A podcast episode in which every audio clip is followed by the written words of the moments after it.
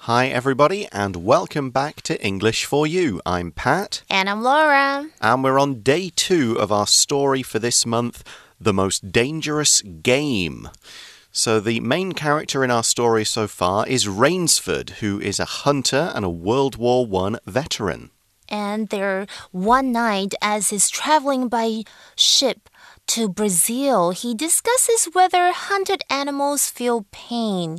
And he has his companion Whitney, right? He's discussing this with Whitney. Yeah, Rainsford divides the world into the hunters and the hunted. Either you hunt things or things hunt you. Ooh, and then he hears a gunshot from a distant island. Mm, leaning over the edge of the ship to find out what happened, he loses his balance and falls into the water. No, Rainsford swims to shore and walks through the jungle to find a Gothic mansion. Hmm, what on earth is going on in this jungle?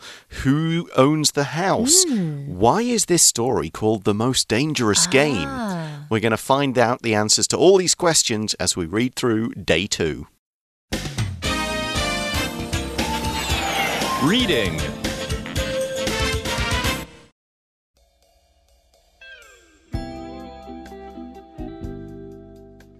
The most dangerous game.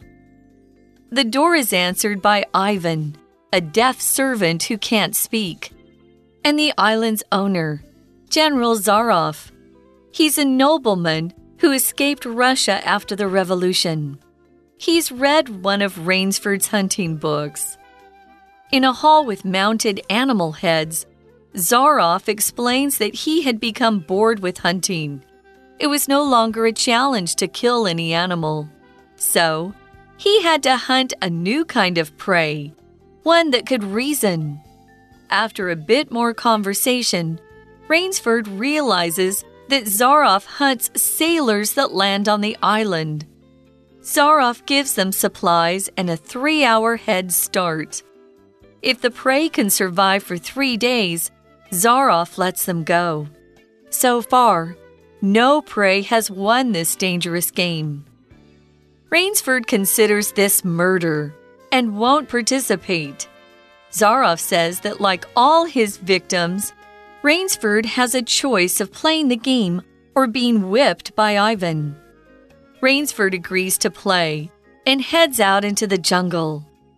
Trying not to panic, he creates a trail that is difficult to track and lies motionless in a tree hidden by leaves. Even in the dark, Zaroff tracks him. However, like a cat playing with a mouse, he saves Rainsford for another day's sport.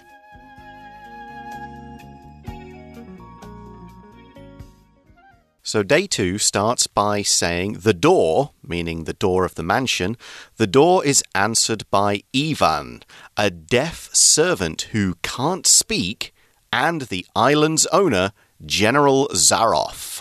OK，所以呢，还记不记得哥德式的豪宅？那可能去敲门，那这时候有一个叫做 Ivan，OK，他是一位聋哑的仆人，是不会说话的。他去应门。那另外一个可能站在他的旁边也来应门的人是谁呢？是岛主 Zaroff。 将军哦。这里我们提到的 general，它就是将军的意思。那写作军阶的时候，通常我们要用大写 G。a big letter G. Mm. So you can say Ivan for this name, but I think in Russian, Ivan is more ah. how you pronounce ah. it. And Russian is important here, as we find out he, meaning Zaroff, he's a nobleman who escaped Russia after the revolution. A nobleman is a wealthy landowner, usually with some kind of political or family connection to the rulers of a country. Back in the old days, these were the people who'd own large areas of land and have lots of people who worked for them and, you know, would lead armies in battle and that kind of thing. OK，我们来看一下哦，关于这个 General Zaroff 这个 Zaroff 将军，他是个 nobleman，是什么呢？就是一个贵族哦，这是一个名词哦，而且他在革命后离开了俄罗斯。And that's a difficult word, revolution. What does it mean? Well, a revolution in this case usually means a political one. It's when the rulers of a country or state or the government of that country or state they are thrown out in favor of a completely new system. They get rid of all the old rulers and bring in some new ones. This was often done to kind of get rid of the old system of kings and queens and start something more democratic. The Russian Revolution happened toward the end of World War I. The Tsars were kicked out and a government of the people was formed. Here's another example and another example sentence. During the French Revolution, the king, the queen, and many other nobles were killed. Revolution 在本课有革命的意思，它是个名词哦，像是 The Russian Revolution 就是一九一七年的俄国的革命。那平常它也有就是改革的意思。So for example, the role of women has changed since the revolution. 那 Russia 刚刚课文也有提到，指的就是俄罗斯。So Zaroff actually welcomes Rainsford in, and we learn he, Zaroff, he's read one of Rainsford's hunting books. 哇哦！所以 Zaroff 将军他其实有读过 Rainsford 其中一本关于狩猎的书哦。That's good to know. Mm, so Zaroff is a hunter as well, and we see this in the next sentence. In a hall with mounted animal heads, Zaroff explains that he had become bored with hunting. So these uh, this hall they're in in the mansion, um, there's mounted animal heads. If something is mounted, we're generally talking about something that's used as a display. It's put on a board or in a glass case. Uh, it's sometimes if it's an animal, you would stuff it and preserve it. And with big animals, it's just the heads. You think of pictures of old castles and stuff with a big head of a bear or a wolf or something on a big shield up on the wall. I think those look scary, and I only see them in movies. OK，所以在一个啊镶嵌着动物头的走廊哦，呃，这里提到的 mounted 就是镶嵌的或是表贴的意思，它是一个形容词。那在走着这个走廊呢，Zaroff 就解释啊，他已经对于这个打猎感到厌倦了。Yeah, hmm. he'd become bored with hunting all these animals that the heads of which were around the room. but why? Well, the article says it was no longer a challenge to kill any animal, so he had to hunt a new kind of prey, one that could reason. So the word prey means something that is hunted by another animal or a person. And reason is the ability to think, to understand something, and figure out answers to problems. I don't like the sound of that. OK，所以他觉得杀动物已经嗯不再是个挑战哦，所以呢，他得猎新的猎物。那是可什么样的猎物呢？可以思考的猎物哦。 怎么听起来越来越残忍啊？这里提到的 prey 这个名词就是猎物，而 reason 注意哦，它这里是当做动词来用，有着思考或者是推理的意思。So the article then says after a bit more conversation, Rainsford realizes that Zaroff hunts sailors that land on the island. 嗯，在谈了一下之后，Ransford 发现呢，Zaroff 是在猎来到岛上的水手。I knew he was after humans. 嗯 so it kind of means that humans are the most dangerous kind of game or prey because they are able to think and come yes. up with clever plans rather than just run away. So Zaroff he tries to treat this as a game, like a fun game. We learn that Zaroff gives them supplies and a three hour head start. So he says, Here's your food, here's some other items, and you've got three hours to run off and hide before I come after you. It's like the worst game of hide and seek ever. Mm, I know. Or it's like the Hunger Games, okay? 所以 Zaroff 给他们一些 supplies. Supplies 指的就是生活必需品或是日常用品。 那通常我们是当做复数型使用。还有呢，他会给他三个小时的。 A three-hour head start，名词片语 head start 指的就是竞赛中啊先起步的优势，所以它的意思就是说，好，你们可以赶快去去躲起来啊，但是接下来他就可能要来打死他们，或是狩猎他们哦。That sounds super scary. Yeah, but there is a way out. The article explains if the prey can survive for three days, Zaroff lets them go. 哦，OK，所以如果猎物可以生存三天，Zareth 就会放他们走。诶。However, we read next that so far no prey has won this dangerous game. So there's no way out, OK？因为目前没有人赢得这个危险的游戏，也就是说，他 they all got killed. Mm. So Rainsford, of course, is a hunter. He's been in the First World War, so he's got some skills when it comes to here. And it's pretty obvious at this point that Zaroff wants Rainsford to play this game with him. However, we see in the article, Rainsford considers this murder and won't participate. He says, This isn't hunting, this is just illegal killing. That's mm. what murder is. It's illegal and criminal killing. You're not trying to protect yourself, it's not in a war where you're fighting another country or trying to defend your own country. This is murder when somebody kills somebody else for money, for out of anger, out of jealousy, something like that. Here's an example sentence The man was arrested for the murder of his rich wife and trying to pretend it was an accident. 嗯，OK，所以我们回到课文提到，就是 Rainsford，他觉得这样根本不是游戏，是什么呢？是 murder，就是谋杀，所以他不想要参加。Murder 其实就是谋杀的意思，那我们通常会用 commit。 a murder. That just means to kill somebody, to murder someone.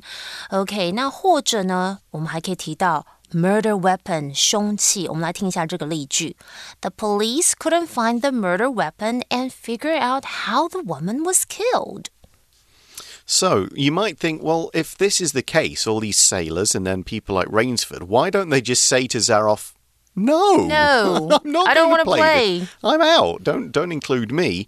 But the article answers that question. We see Zaroff says that, like all his victims, Rainsford has a choice of playing the game or being whipped by Ivan. Uh. Okay. So yeah, either join him, join me in this crazy hunt game, or my giant servant is going to cause you a lot of pain. So Zaroff has described a lot of these people, or at least that's how they're described in the article, as victims.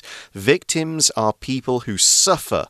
They could be suffering in an accident, victims of a car crash. They could be victims of an illness, or they could be victims because of something nasty somebody is doing, which is the case with the article here. Uh, here's another example of the same kind. The police are trying to stop the killer before he finds another victim. I think they basically have no choice. It's Not like really. get whipped or play, OK？所以 Zaref 呢就说，就如同他所有的受害者啊，嗯，Rainsford，你只能选择玩游戏，或者是被 Ivan 或者 Ivan 鞭打哦。我们首先先来看看 victim 这个字，它是个名词，就是受害者。 举例像是 victims of crime，就是指犯罪的受害者。又或者我们来听一下这个例句：The poor girl is a victim of child abuse。嗯。So you can either play this game or Ivan will whip you. Uh, the word whip here is being used as a verb and it means to strike with usually a whip, which is the noun. A whip as a noun is a long, tough cord. It's almost like a piece of rope, but tougher, slightly sharper at one end, made of leather. If you've seen the Indiana Jones movies, Indiana Jones uses a whip to oh. jump over things and, you know, keep back animals, that sort of thing. And to whip somebody is to hit them with this thing, or a rope, or something else that's kind of long. You could whip somebody with a belt. You shouldn't, but that's certainly what it means. You might see this example sentence talking about uh, older times. The bad man whipped his animals to make them move faster. Aww. OK，我们来看一下 whip 这个字哦，就是有鞭打的意思，它是一个动词哦，在本课的用法。I hate seeing animals such as horses being whipped. Yeah, it is very cruel. So Rainsford doesn't really feel like being whipped by Ivan, so we see in the article Rainsford agrees to play and heads out into the jungle. I guess they all don't really have any choices but to play, huh? 所以 Rainsford 同意说，好吧，那我就参加这个游戏，我就玩吧，并且前往这个丛林。这里 heads out into the jungle, head 是当做动词来用哦，就是前往的意思。So, this is a pretty bad situation, but remember, Rainsford is an expert hunter. He's survived oh. World War oh. One, so it's not like he's just a normal person out here in the jungle, and he tries to do the right thing to survive. The article says, Trying not to panic, he creates a trail that is difficult to track and lies motionless in a tree, hidden by leaves. So the first thing he tells himself is don't panic. To panic means to lose control due to your fears, due to your worries. You stop reacting sensibly and just kind of run around going, oh my goodness, I'm going to die, I'm going to die, I'm going to die. and that's not helpful. You don't want to panic when something bad happens, you want to try to stay calm. For example, in this sentence, we have When he saw a fire in the kitchen, Larry didn't panic. He found a way to put it out. Thank God. OK，所以回到课文，我们提到的，就是到底他要怎么样生存在这个游戏，所以他尽可能不要恐慌或是很慌张，那他制造了一个难以追踪的足迹，然后。完全动也不动的躺在树丛当中，树里面。OK，首先我们来看一下，刚刚有提到这个动词哦，就是 panic，就是感到恐慌啊，或是惊慌失措。我们来看一下它的动词三态的变化是 panic，panicked，p a n i c k e d，panicked。Okay, and we also saw the word trail. Yeah, Rainsford is trying either to create no trail at all or at least one that's difficult to track. Because a trail is a path that people or animals or machines make as they go through the countryside. You know, plants will be pushed over, grass will be trodden on, branches of trees broken. That would create a trail. So Rainsford's trying to move in a way that his trail, because everyone will leave something, even if it's just with their smell, but it's difficult to track. So Zaroff can't follow him and see, oh, he obviously went that way. There's broken branches and leaves fallen off and things like that. So he's first trying to escape to make sure Zaroff can't find his trail. Here's another sentence we can use The group of elephants left a large trail through the thick jungle because they're very big animals. I love elephants. OK，我们回到课文提到的 trail，OK，这个字刚刚有提到，就是痕迹、足迹、踪迹的意思。OK，举例来说，嗯，如果呢你在山呢，你有去走走路的话，a mountain trail 就是山间的小道，可以让你去走的。OK，那我们现在来看一下，刚刚有提到，he lies motionless in a tree。这里我们要看一下，就是主词，然后接像是 lie 或者是其他的动词。待会我可以举一些例子。后面接形容词或者是动词 ing 或者是 pp，所以这个句型当中的连缀动词后面我们是不接受词的哦，但是呢需要接对主词加以说明的主词补语，才可以表达完整的语义。那主词补语可以是分词或是形容词，刚刚我有提到哦。那除了常见表感觉的连缀动词，像是 look、feel、taste 等等。还有以下常见的连缀动词类，如果要表示处在什么样的状态呢？就是课文的，像是 lie 或者是 stand or sit。举例来说，She lay flat on the floor。嗯，这是表示状态。那呃，如果要表示呃变得如何如何，我们可以用 go 这个动词。举例来说，The boy went mad when the toy was broken。OK，或者呢，我们来看一下，还可以表示表示保持仍然的动词有哪些？像是 keep、remain or stay。 For example, let's remain silent so she won't find us. Sounds like they're playing hide and seek. Yeah, as is Rainsford, but it's not working so well. We see even in the dark, Zaroff tracks him. 所以即使在黑暗当中，Zaroff 还是追踪的他诶。But then the article says, however, like a cat playing with a mouse, he saves Rainsford for another day's sport. So he finds him basically. He kind of knows where he is, but he says, This is fun. This is good. You know, you nearly escaped from me. I like this game. Let's keep playing. Remember, if Rainsford can make it through three days, he'll be allowed to leave the island. But it looks like Zaroff really is good at hunting. 所以啊，然而就像是猫捉老鼠哦，He saves Ransford for another day's sport. Save 其实本身有保存、保留的意思，不过呢，save something for something else 就是为了某个目的将某个东西留下。那后面的 sport 指的就是可能是用在娱乐的事情或是玩笑，所以整句话是说 Zaroff 为了可以多打一天猎，而让 Rainsford 免于一死。诶，That sounds like he's enjoying his cruel game. Exactly. Well, we'll find out if Rainsford can escape tomorrow, but right now we're going to go to our For You chat question. For you chat. Our question today is What would you do if you had to survive in the jungle for three days? That sounds super hard for me. I think, um, first of all, I don't think I can even survive in the wild, not to mention a, jun- a jungle, because there are also other scary animals in the jungle, right? Mm-hmm. So, yeah, basically find a place that I could hide myself. Maybe. Okay. Kind of like dig a, a kind of a small hole or something and hide in it. That I have no idea. That could work. Okay, uh, I'll give you a few things. Cover yourself head to toe in mud.